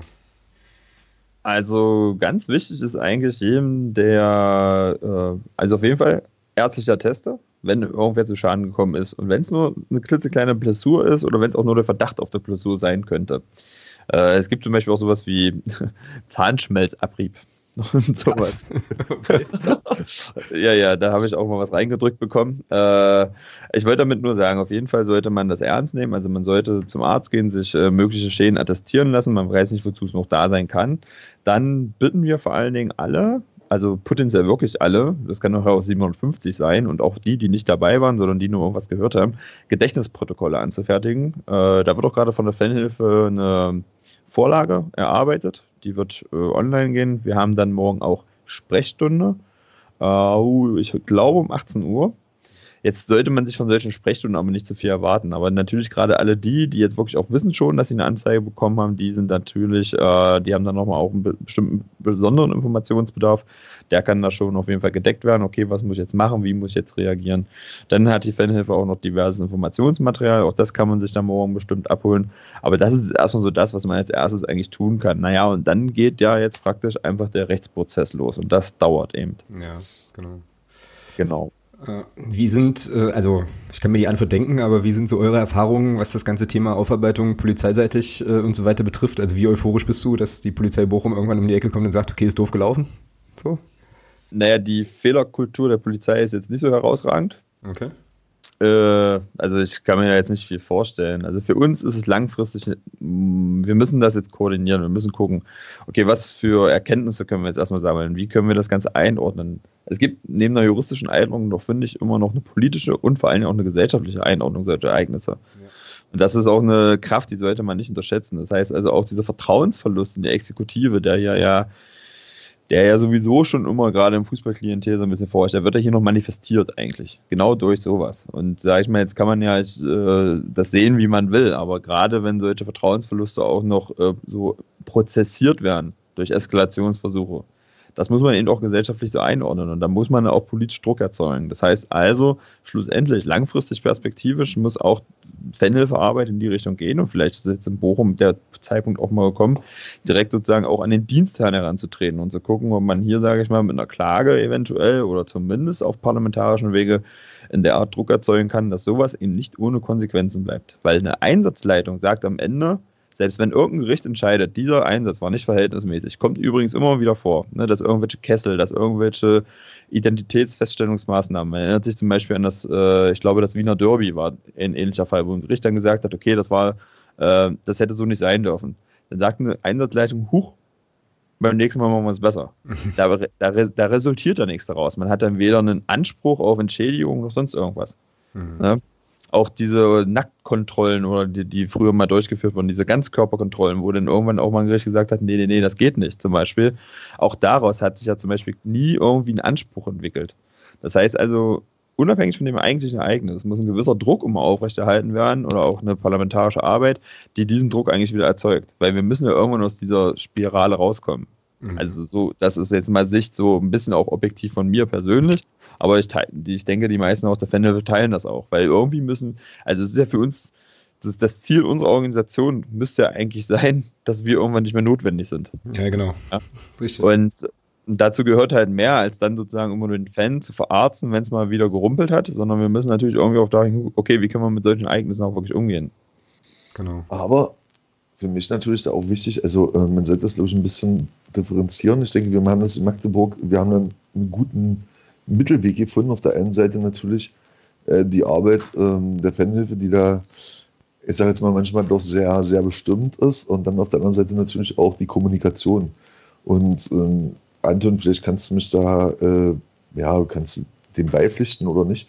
Aber ich denke mal, so eine Situation, äh, wie wir da in Bochum haben, ähm, oder hatten und, und so eine Konflikte hatten wir jetzt hier in Magdeburg schon lange nicht mehr, außer nur Chemnitz und Dresden. Aber ähm, ich denke, was dann halt auch immer wieder wichtig ist, dass man da an der Basis halt auch arbeitet und ähm, Verständnis halt auch irgendwie aufbringt und, und äh, miteinander kommuniziert. Ähm, kommt auf, mit wem man kommuniziert. Also ich glaube, auf Vereinsseite hat das ja alles ganz, also da wurde immer eine Kritik angebracht, zum Beispiel im Umgang mit Gästefans. Und ich glaube, dass diese Kritik auch gehört wurde und dass man versucht, gerade in Magdeburg auch andere Auswärtskonzepte für die Gästefans zur Verfügung zu stellen. So, das kommt natürlich immer durch so einen, ne, das kommt auch durch einen Druck. Und da würde ich auch sagen, da muss man halt kommunizieren. Aber also meine Erfahrung jetzt mit Kommunikation, zum Beispiel mit den Repressionsorganen, das ist ja, das führt ja zu nichts. So, ne? Also du kannst mit der Polizei eigentlich nicht reden. So, das ist meine, meine Erfahrung. Vielleicht kannst du mich da korrigieren, aber ich habe diese Erfahrung bisher noch nicht gemacht. Kann ich, kann ich machen, Hansa Rostock. Damals, äh, ja, die Polizei sagt ihnen es äh, egal, wie viele Rostocker ins Stadion kommen. Aber gut, ähm, wollen wir jetzt nicht zu tief gehen. Aber ich denke, dass es auch ein Zeichen ist, wie man auftritt ähm, und wie man, wie so der Verein zusammensteht und so. Das stimmt schon, um dann eben aber auch eine Leitlinie. Ich sage jetzt zum Beispiel mal das letzte Derby gegen Dresden. Also wenn du da halt ähm, vorher auch proaktiv wirst und eben bestimmten Druck rausnimmst, dann ist da auf der anderen Seite wahrscheinlich auch die Entspannung. Und das meine ich damit, eben selber sich zu reflektieren. Aber wie gesagt, das hat jetzt mit Bochum nichts viel zu tun, weil da war halt alles äh, komplett ähm, ja, außer der Bahn irgendwie. Aber das ist, das ist trotzdem eine spannende Diskussion. Das ist ja, wie weit wollen wir uns denn noch reflektieren? Also ich glaube, dass auf Fanseite bundesweit, also das ist so meine Beobachtung, auf Fanseite seit Jahren eigentlich an der Vernunftsschraube gedreht wird. So, also das, das, das, das kann man schon so sehen. Es gibt dann immer mal wieder so Ausreißer, auf die dann natürlich unglaublich hart reagiert wird auch. Also medienseitig zum Beispiel, da erinnere ich mich zum Beispiel an das Spiel Dortmund-Hertha, ne, mit äh, Hertha auswärts damals in Dortmund. Ähm, oder umgekehrt, weiß ich gar nicht mehr. Nee, doch, war ja in NRW. Ähm, also ich sehe das ich, ich sehe da jetzt eigentlich auch die Politik mal und auch den Gesetzgeber und die Exekutive im Zugzwang. Also auch die Polizeigesetze waren jetzt nicht gerade ein Vertrauensvorschuss für Bürger und Bürgerinnen dieses Landes. Mhm. So, das hebt das Ganze jetzt auf eine andere Ebene. Das verstehe ich schon, die Diskussion. Aber ich finde, und das ist natürlich für dich als Vereinsvertreter, Matthias, vollkommen richtig, dass, oder als Aufsichtsratmitglied, äh, das natürlich auch in die Richtung zu kommunizieren. Aber ich finde, die, die, die Fans, das, das, das sage ich auch als bundesweiten Trend, gerade weil wir gut vernetzt sind, die haben schon wirklich viel an der Vernunftsschraube gedreht. Sie haben immer kommunikative Wege gesucht, sprich Pyro, sprich dies, sprich das. Ähm, aber ich glaube, irgendwann ist da auch ein Level erreicht, wo wir jetzt sagen müssen, jetzt wäre eine andere Partei dran, ihr Verhalten zu reflektieren und ihr Vorgehen zu, zu verändern. Also das, da so weit würde ich mich da schon positionieren. Okay. Ja, ich, äh, ich sehe schon, wir müssen äh, definitiv irgendwie bei Gelegenheit auch nochmal eine etwas ausführlichere Folge zur Fanhilfearbeit äh, und sozusagen den Zielen und Anliegen da machen. Ähm, Finde ich nämlich alles unglaublich interessant. Ähm, und du hast es ja auch schon angedeutet, Anton, dass man da, glaube ich, auch eine ganze Menge Sachen äh, so von hinter den Kulissen auch nochmal noch mal erzählen kann. Ich persönlich muss sagen, weil du es jetzt auch angesprochen hast, also diese Polizeiaufgabengesetzsituation erzeugt jetzt bei mir nicht so den Eindruck, als hätte die Polizei jetzt Interesse daran, ähm, diese Repressionsmechanismen wieder zurückzufahren, so, sondern das wird ja immer irgendwie schlimmer, so, ne? Und insofern, ähm, ja, weiß ich nicht, äh, bin ich da jetzt nicht so euphorisch und optimistisch, dass das, dass das nochmal in eine andere Richtung, äh, also schnell in eine andere Richtung gehen kann. Ähm, aber wahrscheinlich ist auch da wieder das Zauberwort zumindest Kommunikation und Druck äh, aufbauen und eben auch Aufklärungsarbeit leisten an der Stelle. Schwierig. Ja, da will ich, da will ich aber auch nochmal dazwischen grätschen. Gerne, äh, gerne. Weil ich glaube, dass wir dann ein anderes Bild haben auf das, was die Gesellschaft fordert. Und ich glaube, dass das Problem ist, dass in unserer Gesellschaft zu viele Ängste und viel zu viel eben genau dieses Bild und dann eben diese Maßnahmen irgendwie gefordert werden und darum diese Politik jetzt eben genau dieses eben auch so auffährt. Also wir sehen das anders, weil wir halt durch die Welt laufen. Mhm. Aber ich glaube, ähm, jemand, der mit dem Fußball nichts zu tun hat und permanent halt mit den Medien konfrontiert wird, ähm, oder wie gesagt, diese Beispiele da, diese Watts, ähm, die dann da irgendwas schreibt von schweren Ausschreitungen am Bahnhof, äh, die fordern dann halt den harten Staat und, oder, oder eben das harte Durchgreifen. Und ähm, ich glaube, dass, dass da, selbst wenn wir da uns Verhör schaffen, dass das Problem ist, dass eben die Mehrheiten, und wenn wir uns unsere Alterspyramide angucken, es sind halt die Leute, die sich nach Sicherheit sehnen, ähm, die eben die Masse ausmachen. Und da sollten wir da nicht so naiv rangehen und da denken, irgendwie, da würden wir was verändern. Ähm, sondern ja, das ist halt ähm, aus unserer Sicht schon klar, aber für diese, für das, ja, für das Gesamt, die Gesamtgesellschaft, denke ich, ähm, bewegen wir uns da ein bisschen in unserer eigenen Blase. Und ähm, das naja, das, das, also jetzt ist, machen wir wirklich eine spannende Diskussion, aber das kann ich, also nur weil ein paar ältere Leute Angst haben, kann ich gewisse Grundrechte nicht einfach äh, außer Kraft setzen oder kann darauf, äh, kann die immer weiter einschränken. Das funktioniert nicht. Und da muss ich auch nicht, da muss ich auch niemandem zuhören, so als Beispiel. Also da kann man schon, also da muss man, da muss man differenzieren. Wie gesagt, Kommunikation mit bestimmten Organen, mit bestimmten Stellen ist immer wichtig und richtig. Aber ich glaube auch, dass wir kennen uns ja auch. Ich denke auch, ich bin auch eher so ein kommunikativer Typ, so als Beispiel. Und ich mag das auch, wenn man, wenn, wenn es irgendwo Reibung gibt, dann muss man eben darüber reden, das ist eben so. Und man muss dann auch mal zurückschrauben können, man muss sich immer selber reflektieren. Das, das halte ich auch alles für richtig. Aber die aktuellen Tendenzen, na, Polizeigesetz und sowas, das ist doch nicht mehr nur, weil ein paar Leute Angst haben und wir in einer Blase leben. Also da, dagegen, das, sondern das sind ganz bestimmte Machtmechanismen, die da ablaufen. Und wir Fußballfans, wir spüren diese Machtmechanismen. Weil sagen, es ist ja nicht so, wenn jetzt die älteren Leute auch mal keine Angst mehr haben, dass dann irgendwer kommt und sagt, okay, jetzt nehmen wir halt diese, jetzt nehmen wir halt diese Polizeigesetze zurück. Das meine ich auch. Ja. Die Maßnahmen, die ich einmal eingerichtet habe, ne, und diesen Spielraum, den ich einmal so eingeräumt habe, den werde ich mir nie wieder nehmen lassen, so. Als ja. Maßnahme. Zweifelsohne. Ich, ich bin ja auch nicht ein Verfechter davon, aber diese, ähm, wenn ich jetzt, äh, ja, es soll jetzt ins Normalpolitische gehen, aber wenn ich da halt bestimmte Wahlverhalten sehe und dann eben auch die Konsequenzen aus diesem Wahlverhalten dann eben genau solche sind, ähm, dann ist das ähm, dann, ja, so eine gewisse Ironie, die sich da begegnet und, und das einfach mal mit aufzunehmen und eben zu verstehen, dass das eben nicht nur, dass wir das, dass wir das ähm, spüren, sondern dass teilweise Leute überhaupt nicht darüber nachdenken, was sie fordern und dann eben das genau das Ergebnis ist. Das war jetzt so ein bisschen meine Intention. Und ähm, ja, Genau. Jetzt muss ich sozusagen in meiner moderierenden Funktion mal so ein kleines bisschen dazwischen grätschen ähm, und äh, würde ganz gern die ganze Angelegenheit nochmal so ein bisschen zurückführen auf den, ja, also auf das konkrete Ding, über das wir eigentlich die ganze Zeit sprechen, nämlich diese Geschichte da in Bochum. Ähm, ich würde nämlich ganz gerne noch mal drauf gucken, was der Verein jetzt eigentlich gemacht hat, Matthias. Da bist du ja jetzt quasi dann der Ansprechpartner. Der Verein hat ja auch reagiert und hat, ähm, wenn ich das richtig gelesen habe, irgendwie eine, auch eine Anfrage an die Polizei gestellt oder so. Also kannst du uns dann noch mal ganz kurz aufklären, was ähm, jetzt FCM-seitig da eigentlich läuft in der Angelegenheit? Naja, prinzipiell lief das schon an dem ersten Tag. Also ich hatte schon versucht, um, am, am Tag um 12 also kurz nach meiner Maßnahme mit Vereinsverantwortlichen dann nochmal oder mit anderen Vereinsverantwortlichen äh, zu kommunizieren gestaltete sich etwas schwierig. Ich habe den Herrn Seidler dann ähm, erreicht. Es gab ja dann auch relativ schnell äh, einen kurzen Twitter-Tweet. Ähm, aber es ist halt natürlich so, dass man in einem Verein erstmal, ähm, dass der Verein aufgrund der verschiedenen Institutionen, die dann eben auch zusammenarbeiten oder die Gremien, äh, ein bisschen ähm, lang oder langsamer ist, will ich jetzt nicht sagen, aber nicht so schnell Entscheidungen treffen kann, weil die halt von allen auch irgendwie betrachtet werden müssen, damit da nicht im Nachgang noch irgendein Schaden entsteht. Und ähm, es gibt jetzt zumindest, also es gab die Kommunikation, es gab auch intern relativ schnell ähm, eine klare Meinung dazu und, und eine Positionierung wurde gefordert.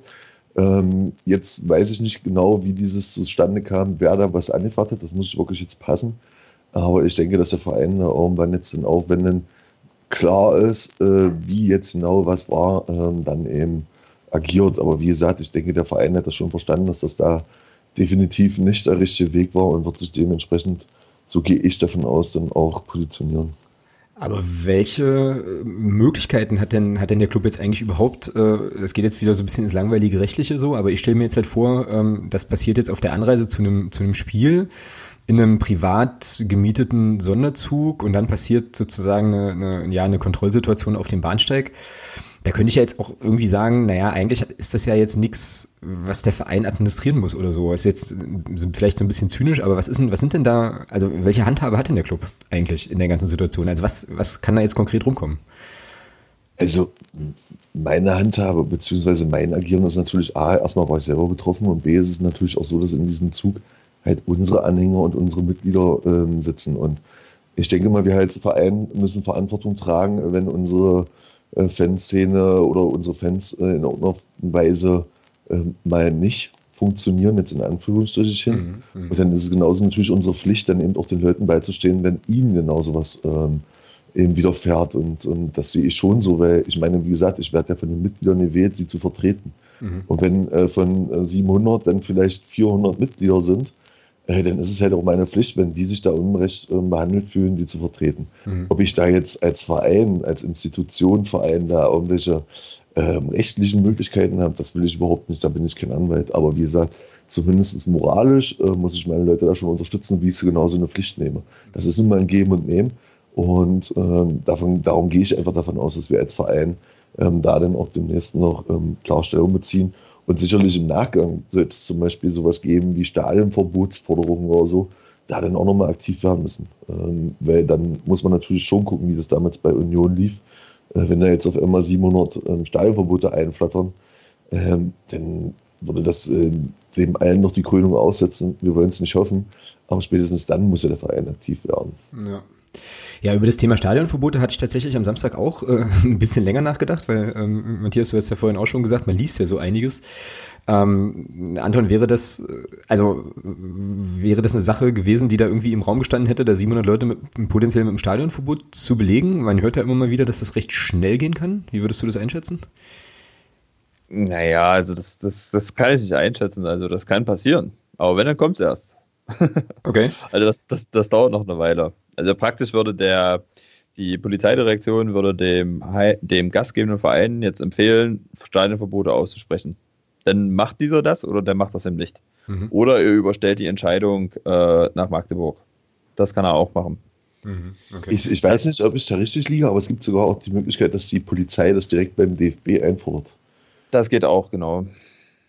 äh, also, das, oh also es gibt, wow. nee, es gibt jetzt verschiedenste Möglichkeiten. Also ich glaube, die, die ohne Anzeige davon gekommen sind, für die ist es eher ungefährlich, aber die, zum Beispiel die, die mit einer Anzeige davon gekommen sind im Rahmen einer, eines Fußballspiels, für die könnte das schon ein Thema werden. Mhm, genau. Ja, und auch dann äh, wären diese betroffenen Personen aber bei euch bei der Fanhilfe eben auch richtig, ne? so für Beratung und irgendwie Unterstützungsleistung äh, an der Stelle, oder? Bei so einer Situation. Ähm, na, wir haben ja Stadionverbotsrichtlinien hier in Magdeburg. Und äh, das heißt also, äh, wir können da weiterverweisen, aber der Verein hatte da auch eine Ombudsstelle, wo mhm. es dann darum geht. Also die werden dann angehört. Äh, da gibt es eine Anhörung und dann ist es sozusagen in der, ja, dann hat sozusagen verfügt der Verein darüber, ob man nun sagt, okay, meinetwegen wird dieses Stadionverbot anerkannt, durchgesetzt oder zur Bewährung ausgesetzt oder ihn einfach nicht eingerichtet. Das ist beides dann möglich. Mhm. Da hat der Verein, da haben wir sozusagen viele Jahre mit dem Verein zusammen kommuniziert, um dieses Wort nochmal aufzugreifen, um da auch einfach eine faire Regelung, gerade für solche Auswärtsfälle, äh, zu haben. Mhm. Also sozusagen, hier wird niemand verurteilt, ohne dass es eigentlich vorher eine Anhörung gibt. Sehr gut, ja. Okay. Gut, ähm, ich weiß nicht, ich habe so ein bisschen das Gefühl, dass wir jetzt eigentlich diese Bochum-Situation erstmal recht erschöpfend äh, besprochen haben. Ähm, ich weiß nicht, ob ihr noch irgendwie was ergänzen wollt zu der Situation am Samstag, Matthias oder, ähm, oder Anton. Habt ihr da noch irgendwie was, was wir jetzt noch nicht angesprochen haben in dem Kontext, was noch wichtig wäre? Na, also vielleicht ich nur noch mal ganz kurz. Also wie gesagt, die, die Pressearbeit, das war nochmal ein Aspekt, den ich sehr Stimmt. wichtig fand. Ja. Ähm, das war wirklich etwas, das, das hat man mal gesehen. Ich glaube, Matze hat das vorhin schon mal so angesprochen. Matthias, Verzeihung. Matthias hat das vorhin schon mal so angesprochen und hat gesagt, okay, ähm, dieses Narrativ, was da sofort entstanden ist und auch das Nachvollziehen eigentlich, was so eine Pressemitteilung immer ausmachen kann. Das ging ja relativ schnell, dass alle diese Watz-Mitteilung hatten, diese Pressemitteilung. Mhm. Und wir haben da relativ versucht, schnell darauf zu reagieren. Das haben wir, äh, uns haben wir dann unsere Redaktion, also Redaktion haben versucht, Kontakt aufzunehmen. Hier hat auch zum Beispiel eine, eine Person aus Dresden hat uns da, hat da weitergeleitet und sonst irgendwas. Also das ging relativ schnell. Und das fand ich schon nochmal spannend. Das ist auch was man diskutieren kann, weil ihr seid ja auch sowas wie eine Presse. Also ihr seid ja auch ein Medium als solches. Also wie schnell man eigentlich da hinkommt, dass solche Polizeinarrative so schnell übernommen werden.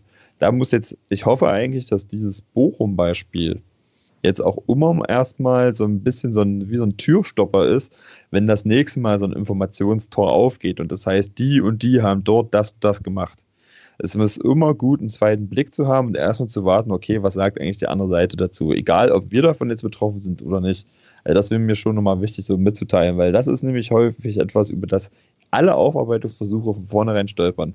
Dass es so etwas gibt wie ein Narrativ, auf das ich dann nur noch, das stimmt dann oder stimmt dann nicht, aber es geht nur noch darum. Und der gesamte Kontext, der wird überhaupt nicht mehr beachtet. Mhm. Ne? Und auch, auch, auch davon differente äh, Perspektiven. Und da fand ich schon, dass diese Deutungshoheit, die die Polizei versucht auch immer aufzubauen mit Social Media Teams und whatever, ähm, das haben wir gut gemacht. Und ich glaube, das ist, ich hoffe zumindest, dass die jetzt meinetwegen diesen Podcast das auch hören, das so ein bisschen auch mitnehmen, so als kleine, was man daraus lernen kann, auch für sich. Ne? Was, was kann man da rausziehen? Und das ist halt immer nicht äh, irgendwo rumlaufen und Lügenpresse zu schreien, sondern natürlich erstmal immer zu gucken, okay, wie sehen die anderen Perspektiven auch noch aus? Was gibt es noch so? Und es gibt mittlerweile zum Glück über soziale Medien immer die Möglichkeit, sich auch direkt bei den Betroffenen zu informieren, weil eben sowas wie Fanhilfen fast an jedem Standort mittlerweile etabliert sind. Mhm, genau. Ja, und dann an der Stelle auf jeden Fall auch nochmal der Appell äh, oder den nochmal zu stützen. Also sicherlich auch nochmal zwei, drei, vier, fünf Sachen mehr zu lesen oder eben, wie du es auch gerade gesagt hast, ne, einfach die Leute zu fragen, die irgendwie dabei waren, um sich zu überlegen, okay, was ist da eigentlich passiert? Ja, wird viel zu wenig gemacht. Also wie gesagt, ich hatte das, äh, wird euch sicherlich ähnlich gegangen sein. Ich hatte das dann bei mir im, im Umfeld eben auch, ne, dass dann Leute sofort schrieben, dieser äh, obskure Watz-Artikel tauchte dann plötzlich auch bei mir im WhatsApp auf, ja, was ist da los bei euch und so. Ähm, ne, also das ist dann natürlich auch unangenehm. Und das Problem, was du ja immer hast, ist so, wenn diese Nachricht einmal erstmal in der Welt ist, interessiert sich ja eigentlich dann für die, also in der Regel interessieren sich für die Richtigstellung ja weniger Leute. So und das ganze, also das nächste große Problem bei der Watz-Nummer war ja auch, dass der Artikel dann ja auch noch ein paar Mal richtig hart verändert wurde. Ne? Also die Version, die da zuerst rumgeisterte, die, die ist ja jetzt zum Beispiel auch gar nicht mehr im Netz, sondern das wird ja dann einfach irgendwie geändert und dann ist das so. Also das ist schon, das ist schon nicht ganz ohne. Und da muss man, glaube ich, wirklich auch kritisch gucken, ähm, ja, was es da eben noch irgendwie für Quellen gibt und so. Ja, und das ist eine Sache, die man einfach machen muss, glaube ich. Und so. Könnte ich auch noch eine kleine Anekdote zu erzählen. Klar, heraus. und zwar hatte äh, einer von unseren äh, einer von unseren Leuten hat dann versucht, bei der Watz anzurufen. Und die haben dann, äh, da war dann irgendwie so ein Anrufbeantworter und der hat gesagt, die sind samstags nicht für Externe ansprechbar. Ach ja. Da, da musste man sich natürlich fragen, wie so relativ schnell so eine Polizeimeldung denn da landen konnte eigentlich. Genau. Das war ja, schon die per API, Die wird per API gleich eingespielt. Direkt eins zu eins. Ja, und da hat irgendjemand irgendwo angerufen und gesagt, hier, also bei der Polizei, was ist da los? Und hat das dann halt irgendwie, irgendwie getippt und rausgehauen. Ja, so läuft das ja wahrscheinlich. Ja, ist schon, schon schwierig auf jeden Fall. So, jetzt hat uns der Matthias ja schon mehrfach die Brücke zu Union Berlin gebaut, eigentlich. Ich finde, über die sollten wir jetzt auch mal drüber gehen ähm, und sollten vielleicht nochmal so ein kleines bisschen drauf schauen, was uns jetzt eigentlich jetzt am, am, äh, ja, am Sonntag ist es ja in der Bundeshauptstadt erwartet. Und ich finde, das ist auch nochmal eine ganz gute Gelegenheit, äh, vielleicht für dich, Anton, nochmal kurz zu erzählen, was eigentlich bei unserem letzten Auftritt bei Unions Zweiter äh, passiert ist. Warum, also was ja dann auch ein Anlass war, dass die Fanhilfe sich letzten Endes, letzten Endes gründete. Also was war denn da los seinerzeit? Ach so, detailreich will ich das immer gar nicht wiedergeben. Ja, also das äh, Zusammenfassung reicht ja irgendwie. Genau, Zusammenfassung reicht. Also wir sind ja damals, äh, man könnte das konspirativ, würde man das dann angereist. Aber wir haben uns einfach ganz normal irgendwo in Berlin getroffen. Ich glaube damals Rummelsburg oder so war das. Ich kriege das nicht mehr genau auf der Reihe. Das kann man halt von Google Maps sehen, großer Parkplatz, also gut für Fußballfans, alle Autos abgestellt und wollen dann die letzte Station einfach mit der S-Bahn fahren. So ganz normal. Sind angekommen, S-Bahnhof Köpenick damals, sind dann da runter. Naja, und sind einfach in die falsche Richtung abgebogen. okay. kleine, eine kleine Anekdote ist es ja auch. Ne? Also wir sind dann einfach falsch gelaufen praktisch. Und das hat, glaube ich, dann auch die äh, Polizei dazu veranlasst, das als eine Bedrohung oder sowas wahrzunehmen dann. Ne? Also dass wir einfach auf einen anderen Weg gegangen sind als den, den man theoretisch für uns vorgesehen hatte. Und auf diesem Wege, so hörte ich es dann äh, irgendwann mal, lag dann noch irgendwie so eine Fankneipe, so dass der Verdacht konstruiert wurde, wir wollten jetzt sozusagen auf diese Fankneipe los. Naja, das hat dann zu einer Maßnahme geführt. Das war eine sehr unangenehme Maßnahme. Es war eine sehr kalte Nacht. Ich glaube, vier bis fünf Stunden standen da die Leute rum, erkennungsdienstliche Maßnahmen und so weiter und so fort. Und dann folgten natürlich auch Anzeigen und dementsprechend auch Stadionverbote. Und da haben wir gemerkt, dass so eine ja, ich sag mal einfach so unorganisierte Arbeit, Vertretungsarbeit. Hier, der eine hat eine Nummer von dem und dann ruft dann der mal an und der hat noch einen Anwalt und der könnte noch mal, dass das nicht mehr funktioniert, sondern dass es da einfach auch eine koordinierte Arbeit braucht, um in solchen Fällen reagieren zu können, mit sowas umgehen zu können und auch die Komplexität solcher Fälle überhaupt abbilden zu können, als Beispiel. Genau, weil das war sozusagen damals der Gründungsanlass für also äh, relativ unrühmlicher eigentlich, wenn man es genau nimmt, aber das war dann damals die Notwendigkeit, die man auserkannt hat. Genau. Und mit welchem Gefühl fährst du jetzt nach Berlin am Sonntag? Nach der Nummer beim letzten Mal? Ach, mit ganz guten eigentlich. Also ich habe jetzt nicht das Gefühl, dass äh, wir da jetzt ein bestimmtes Gefahrenpotenzial zu erwarten haben. Also ich gehe sowieso generell erstmal positiv an jedes Spiel heran. Äh, also ich glaube, wir werden gute Gastgeber haben in Berlin. Davon gehe ich jetzt einfach erstmal aus. Ich glaube, wir werden irgendwie absteigen. Oh nein. Also ich, ich habe da jetzt also nicht sportlich noch so viel Hoffnung, ehrlich gesagt. Ähm, aber ich freue mich eigentlich auf Sonntag, weil endlich mal wieder in Köpenick. Ist, glaube ich, für viele auch das erste Mal oder in der Form in dem Stadion. Dann äh, ich freue mich drauf und ich glaube, viele andere der Fanhilfe und auch alle, die da am Samstag in Bochum waren, sollten sich trotzdem jetzt wieder auf Fußball freuen, weil eigentlich wie gesagt, oft in der Saison geht es gut, einmal nicht und äh, ich denke, in Berlin wird das alles gut ablaufen. Naja, das eine Mal hatten wir jetzt und das reicht dann jetzt auch wieder für die nächsten paar Jahre. Ja. Also okay, dann hast du jetzt meine, ähm, meine Vorfreude auf das Spiel doch wieder so ein bisschen angefacht, weil ich muss ganz ehrlich sagen, dass ich ähm, naja, also nach der ganzen Nummer jetzt da in Bochum, ähm, ich hatte dann auch keinen Bock mehr auf diese 20 Minuten Fußball da irgendwie, ähm, wollte da eigentlich irgendwie nur, nur meinen Frust so ein bisschen, so ein bisschen rauslassen, aber ähm, ja, nach dem, was du jetzt gerade gesagt hast, äh, kribbelt's doch wieder so ein bisschen. Jetzt stehe ich, hm, das, heraus? Das, das, ist für mich auch ganz wichtig. Also wir dürfen uns dieses Erlebnis nicht kaputt machen lassen. Hm. Das ist, ich glaube, dann hab, wurde was erreicht auf anderer Seite. Ja, das ist recht. Ich glaube, ich glaube, wir müssen immer noch sagen, und ich möchte auch sagen, es, es, es gab ja auch so schmerzhafte mentale Momente da am Samstag, ne? Wenn plötzlich so ein Block U-Führungspersönlichkeiten sagen müssen, wir müssen jetzt hier der Polizei Folge leisten. So. Das sagt keiner gerne, sowas. Ne? Mhm. Aber um einfach die Leute zu schützen und um dort einfach natürlich auch äh, eine Ordnung reinzukriegen und seine Leute aus dieser durch, durchaus ausweglosen Situation durchzukriegen, ähm, kann ich heute sagen, das war alles erhobenen Hauptes. So, wir haben uns da sozusagen nicht unterbuttern lassen. So, wir hatten unseren eigenen Plan, wir haben auf uns selbst gehört, wir haben auf uns aufgepasst. Und ich denke, wir sind da erhobenen Hauptes aus dieser Situation rausgegangen. Es war für alle ein Ohnmachtsgefühl. Es war für alle eine unschöne Begebenheit, denke ich, mhm. das zu spüren in der Form. Aber wir dürfen uns das davon nicht kaputt machen lassen. Das ist ganz wichtig, glaube ich dass wir das als Konsens dann mitnehmen. Mhm. Ja, das ähm, taugt auf jeden Fall auch, also dieser Appell taugt auch für einen guten Sendungstitel. Ich glaube, da mache ich was draus und ähm, das ist wirklich vielleicht die Sache, die wir, die wir mitnehmen sollten. Ähm, ich glaube, was man hier auch noch kommunizieren kann, das ist ja auch jetzt keine, kein Geheimwissen, ist, dass ähm, die aktive Fanszene den Alexanderplatz auch als Treffpunkt äh, kommuniziert hat ähm, und äh, man da möglichst nicht blau, sondern in blau äh, erscheinen sollte so. Und ähm, dann reisen wir da oder reist man eben gemeinsam irgendwie nach Köpenick. Ich muss ehrlich sagen, als ich das so gelesen hatte, hatte ich war mein erstes Bauchgefühl so, okay, alles klar, dann ähm, hm, weiß ich nicht, stehen da wieder ein Haufen Polizeieinheiten rum, aber das hat sich jetzt im Laufe des Gesprächs bei mir auch nochmal so ein bisschen gedreht. Auch gerade nach, als dem, nachdem du jetzt gerade nochmal gesagt hattest, was damals irgendwie passierte, ist das wahrscheinlich wirklich eine, eine kluge, kluge Sache auch, das zu machen. Ja, und da einfach gemeinsam, gemeinsam dann irgendwie anzureisen, finde ich eigentlich eine gute, eine gute Geschichte. Gut, dann ähm, ja, lass uns doch noch mal so ein bisschen sportlich werden wenigstens. Also so ein kleines bisschen. Wenn wir jetzt hier schon über eine Stunde über Polizeikram ähm, geredet haben. So, also Anton, du hast gerade gesagt, wir äh, steigen potenziell ab äh, da am Sonntag. Ähm, ich weiß nicht, Thomas, wie siehst also wie siehst du das so? Was passiert denn da sportlich am Sonntag? Wir steigen ab. okay. Das ist kein guter, wäre kein guter Sendungstitel. Kriegen da drei Stück und Ingolstadt wird gewinnen und das war's dann. Also ich mache mir da keine großen Hoffnungen mehr. Gut, machen wir sonstiges weiter. Ich mache die Gegenthese auf. Super, dann hau raus. Der letzte Spieltag hat ja bewiesen, dass keiner aufsteigen will. Also spielt Union gegen äh, den Aufstieg. Wir gewinnen. und Köln ist schon aufgestiegen und dann gewinnen wir wieder und wir bleiben drin. Mhm. So. Ja, unterschreibe unterschreibe, unterschreibe ich dir sofort, aber jetzt sage ich euch, was, was tatsächlich passieren wird. Also es wird folgendes passieren, wir werden ähm, bei Union gewinnen. Ähm, dann ist wieder sozusagen kurz die Hoffnung da, weil Ingolstadt nämlich irgendwie nicht gewinnt. Und ähm, dann ist es so, wie es in dieser Saison bisher, wie es in dieser Saison bisher immer war, dass auf ein großartiges Spiel dann irgendwie so ein Gurkenspiel folgte und äh, ja, es dann halt sozusagen spitz auf Knopf gegen Köln drauf ankommt und naja, dann lässt 2007 grüßen, so irgendwie. Das ist schon das ist ein bisschen masuristisch jetzt zu deiner Ich weiß, ich weiß. Ich sag's auch nur wirklich ungern. Das Schlimme, das Schlimme ist genau, das passt zum Saisonverlauf. Das meine ich eben, genau.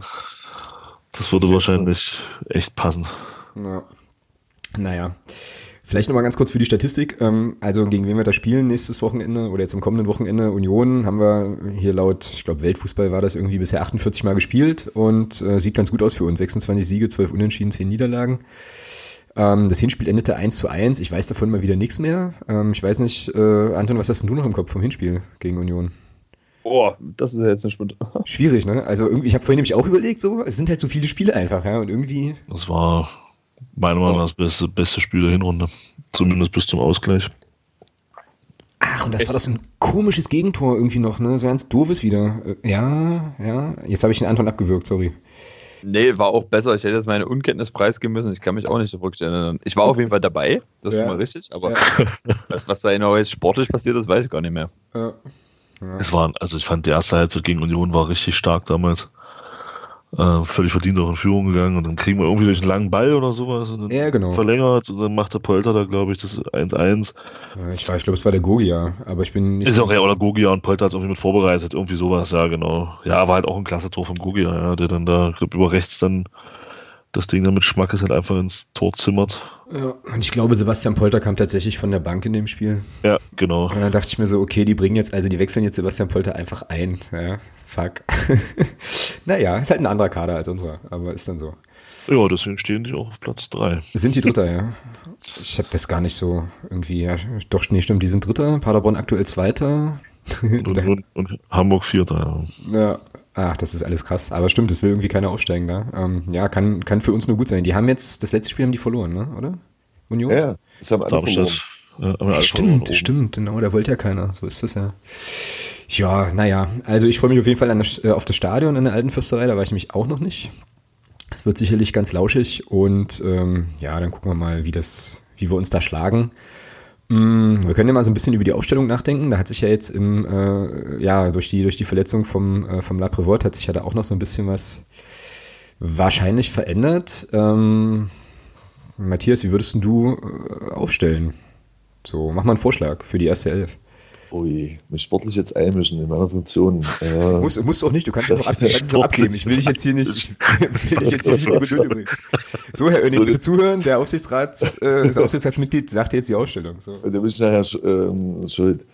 Ähm, prinzipiell ähm, glaube ich mal, dass wir eigentlich einen Kader haben, da ist aus meiner Sicht äh, zumindestens das ist ausgeglichen. Also mir ist das da völlig egal, ähm, wer das spielt ich glaube, bei uns liegt es halt einfach daran, dass manchmal einfach die letzten 10% fehlen. Und wenn die da sind und wenn man vielleicht diese Bochum-Ereignisse einfach mal äh, aus Trotz nimmt und da was mitnimmt und sagt, ey, das lassen wir hier nicht mit uns machen, wir lassen uns hier in Bochum nicht äh, Punkte klauen, weil die Fans nicht dabei sind und man das äh, umwandelt halt in Motivation, dann ist was drin. Weil wir sehen es immer in den Spielen, wo sie halt top motiviert sind, HSV und so, da funktioniert es und da fehlt dann trotzdem irgendein guter. Ähm, ich glaube, daran liegt es so. Und ähm, ich denke mal heute, wir haben das nämlich heute noch nicht angesprochen, aber heute ist der 8. Mai, ja. Stimmt, stimmt. Ja. Ja. Äh, ja. Europapokalsieg 74. Äh, ich sage jetzt mal, da können wir wieder mal ein bisschen die Größten der Welt sein. Und ähm, wie gesagt, wir gewinnen 3-0 auswärts und mit drei Stürmern und hinten einer Zweierkette. jetzt hast du auf jeden Fall, also erstmal, also danke für deinen Ergebnistipp, den habe ich ja gleich eingetragen und äh, jetzt hast du natürlich die Frage nach der Aufstellung elegantestens umschifft, also äh, sehr, sehr schön. Ja, da muss Was Anton, wir wissen, ist die Zweierkette. Das war- was wir wissen, ist die Zweierkette, richtig, äh, genau. Ja, da muss der Anton jetzt weitermachen und muss uns sagen, wer hier, wer hier spielen wird. So. Na, dazu müsst ihr mir mal sagen, wer ist nicht immer dabei? Wer, wer, da, irgendwer hat sich doch verletzt. Laprovette hat sich doch verletzt, oder? Laprovot ist, Laprovot ist verletzt, genau. Alle anderen, äh, achso, und der Türpitz ist natürlich noch, fällt natürlich noch aus. Äh, Niemeyer, Niemeyer fällt noch aus. Gloria wahrscheinlich, höchstwahrscheinlich, ja. Was ist mit dem Preisinger? Der ist wieder da. Der war ja bis bloß in Anführungsstrichen gesperrt. Na gut, dann wird Ignowski bestimmt rausrücken, Preisinger in der Mitte und dann spielen wir genauso wie gegen Bochum. Hinten wieder eine Fünferkette. Oder was das so ist. Also ich kann das immer nicht genau identifizieren. Das kann ja auch ein 3-4-3 sein in manchen Situationen offensiv. Aber eigentlich ist es so mit Jan Kirchhoff im Zentrum. Das denke ich dann schon. Vorne Back Lohkemper. Ich denke mit Hamann eventuell wieder. Mhm. Weil ich glaube, so viele Optionen haben wir da aktuell nicht. Durch die Verletzungen. Mhm, Würdest du Hamann dann sozusagen zentral in die, in die Kette hinten stellen oder äh, auf die sechs? Na, nicht auf die 6. Also ich glaube, am Wochenende hatte, was, hat- was war das am Wochenende da genau genommen? Ey, Der war ich- ja schon so eine Art im nix- Lauf, oder? Ich habe nix, also ich habe von dem Spiel nicht mal eine Zusammenfassung gesehen. Ich hab, war so satt. Am Wochenende war es wohl so, da hat er, So einen rechten, so einen linken Außen gespielt, oder nicht? nee, nee, hat er Sechser gespielt und der Jan Kirchhoff hat halt äh, zentralen Abwehrspieler gespielt. Zumindest hat es der Michael Ending so auf der Pressekonferenz gesagt. Okay. Und begründet hat das wohl mit, ähm, er wollte halt so diese Bochumer Kopfballgefahr ähm, oder Kopfballstärke vorne ein bisschen eindämmen, Kirchhoff auf, auf der zentralen Position, was zweimal hervorragend funktioniert hat. Ähm, Das ist gewagt, ja. Also so kurz vor Ende im Abstiegskampf auf der, auf der zentralen Position, also in der Mittelachse so zu tauschen, das ist schon mutig. ja, und es ging auch leider auch schief, ja. Mhm, Na gut, er hat, also ich weiß nicht, er hatte halt eine Idee und hat es probiert und es hat dann halt nicht geklappt. Ja, so. Ja, ich sage ja mutig. ja klar, wenn es getragen hätte, dann äh, reden wir halt ganz anders, ja. Ich glaube, mal um das sportlich einzuordnen, dass das vom Kader her einfach auch Mhm. äh, zu dünn ist, um. Also das hat zu, also beim HSV gewinnt jeder. Äh, Stimmt leider. also ist, ist so, ja. Naja, also das muss man nicht so sehen. So. Und ich glaube, wir haben einfach gewisse Heimspiele nicht gewinnen können, so, weil wir das weder über die Zeit bringen konnten, weil dann einfach von der Bank äh, kein gleichwertiger Ersatz kam. So, jetzt haben wir noch eigentlich eine relative Verletzungsmisere. Ich weiß nicht, wo man da jetzt eine Hoffnung, egal wie man das aufstellt, ich, da stimme ich ja Matthias zu. Ich glaube, das ist relativ gleichwertig da alles. Ne, es gibt ein paar, die ragen da nochmal raus. Bülter muss man da bestimmt erwähnen. Jan Kirchhoff muss man da erwähnen. Ähm, aber ansonsten passiert da ja nicht viel. Und auch so Wechseloptionen mit ähm, Money oder wie der heißt. Das, das sieht ja immer doch ein bisschen hilflos aus nachher. Ohne da jetzt auch wie irgendwie im Bogen hacken zu wollen, dass das irgendwie alles falsch ist oder sonst irgendwas, sondern ich glaube, also ich bin jetzt auch schon ein paar Jahrzehnte dabei und kann sagen, ich, ich kann das mit einem, ich, ich nehme das mit einem Lächeln. Da passiert nicht mehr viel.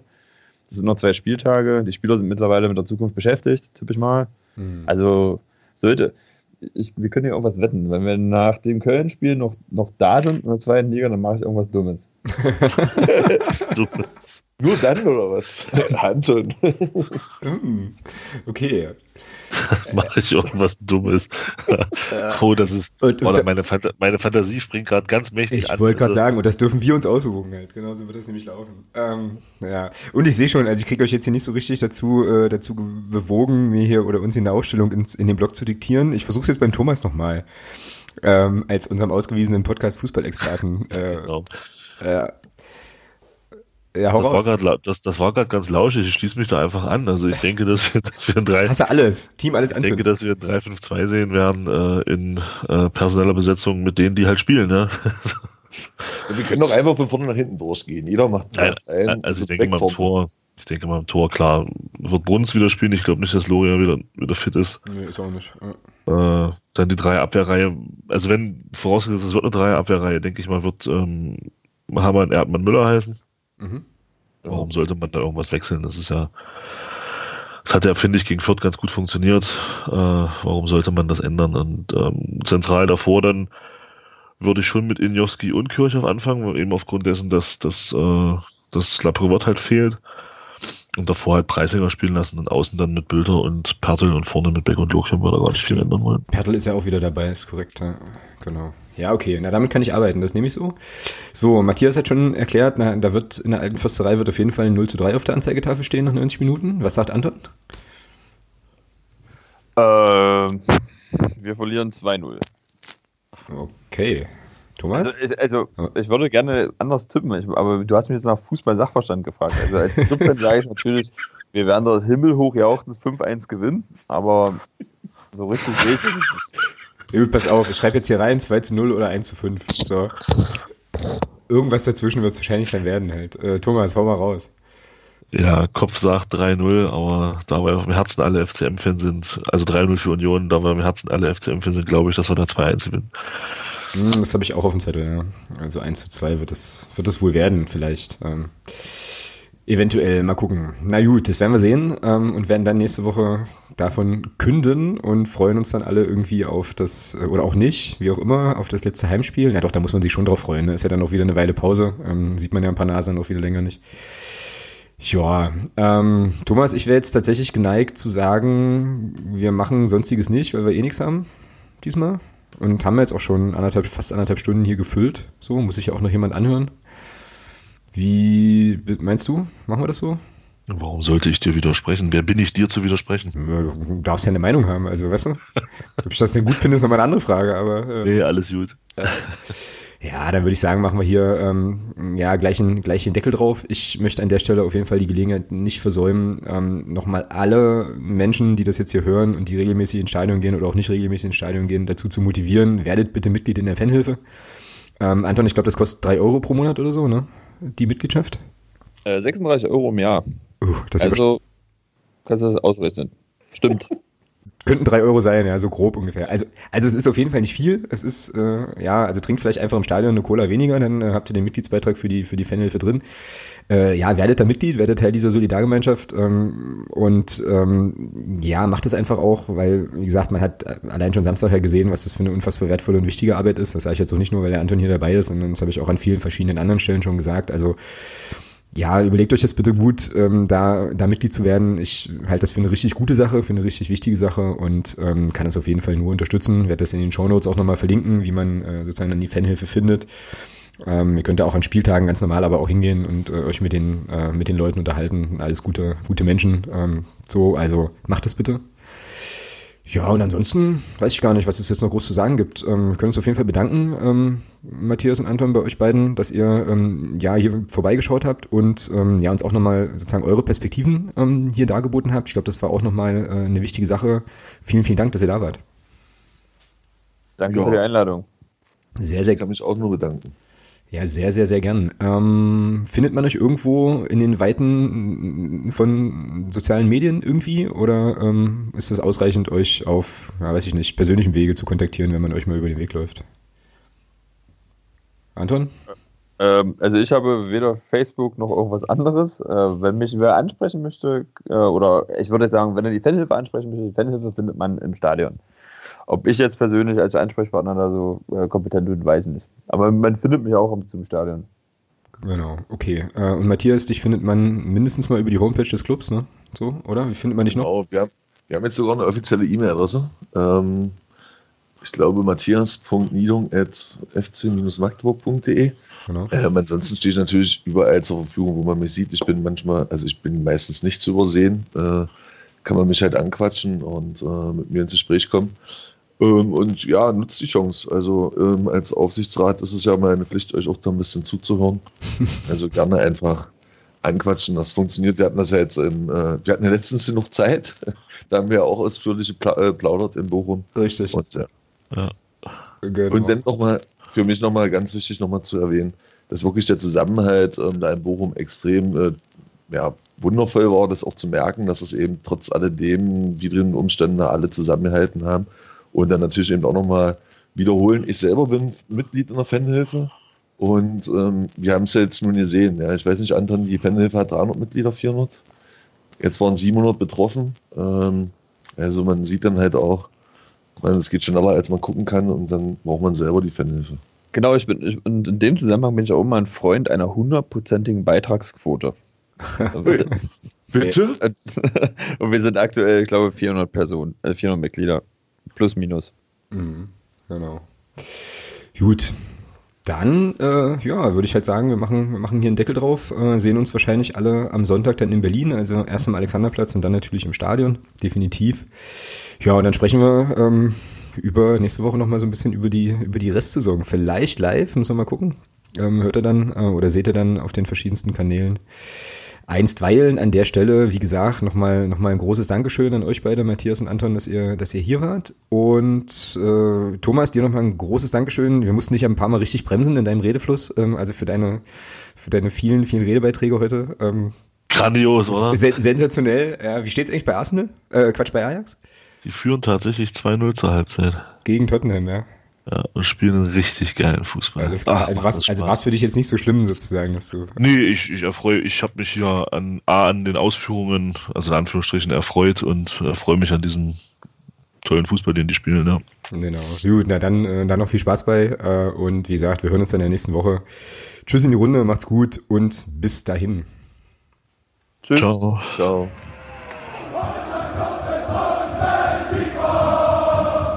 Niemand kann